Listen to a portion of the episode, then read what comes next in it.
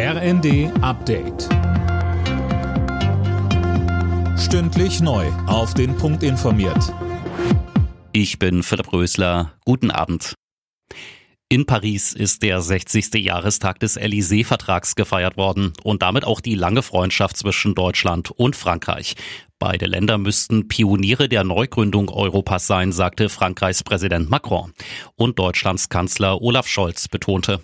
Der oft zitierte deutsch-französische Motor läuft nicht nur dann besonders gut, wenn er leise, kaum wahrnehmbar vor sich hinschnurrt, wie das oft der Fall ist. Der deutsch-französische Motor ist eine Kompromissmaschine, gut geölt, aber zuweilen eben auch laut und gezeichnet von harter Arbeit.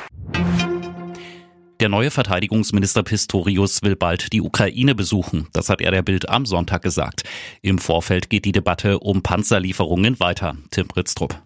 Das zögerliche Vorgehen der Bundesregierung sorgt bei NATO und EU-Partnern zunehmend für Unverständnis. Polens Regierungschef Morawiecki nennt die deutsche Haltung zur Leopard-Lieferung inakzeptabel.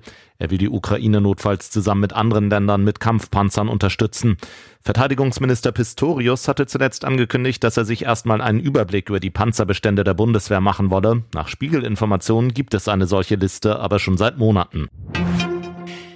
Erneut eine tödliche Schießerei in den USA. Bei einer Party zum chinesischen Neujahrsfest sind in Monterey Park, einem Vorort von LA, zehn Menschen erschossen worden. Viele weitere wurden verletzt. Der Schütze befindet sich noch auf der Flucht.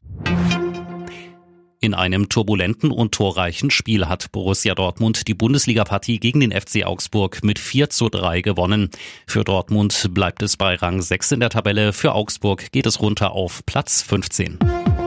Alle Nachrichten auf rnd.de